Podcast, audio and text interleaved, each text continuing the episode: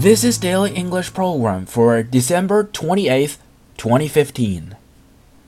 The term for today is take the plunge. And plunge is spelled P L U N G E. You can say that you take the plunge anytime you do something risky or scary. Take the plunge 这个短语的意思是冒险一试。 if you want to swim, you have to take the plunge once.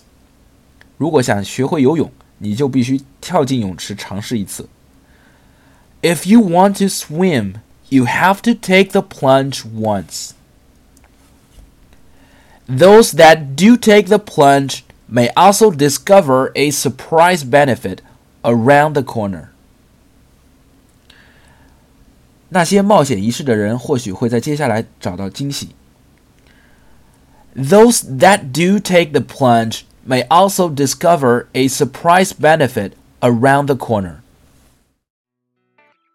For more video series of my show, please check out my website at tubeguy.com or follow us on WeChat.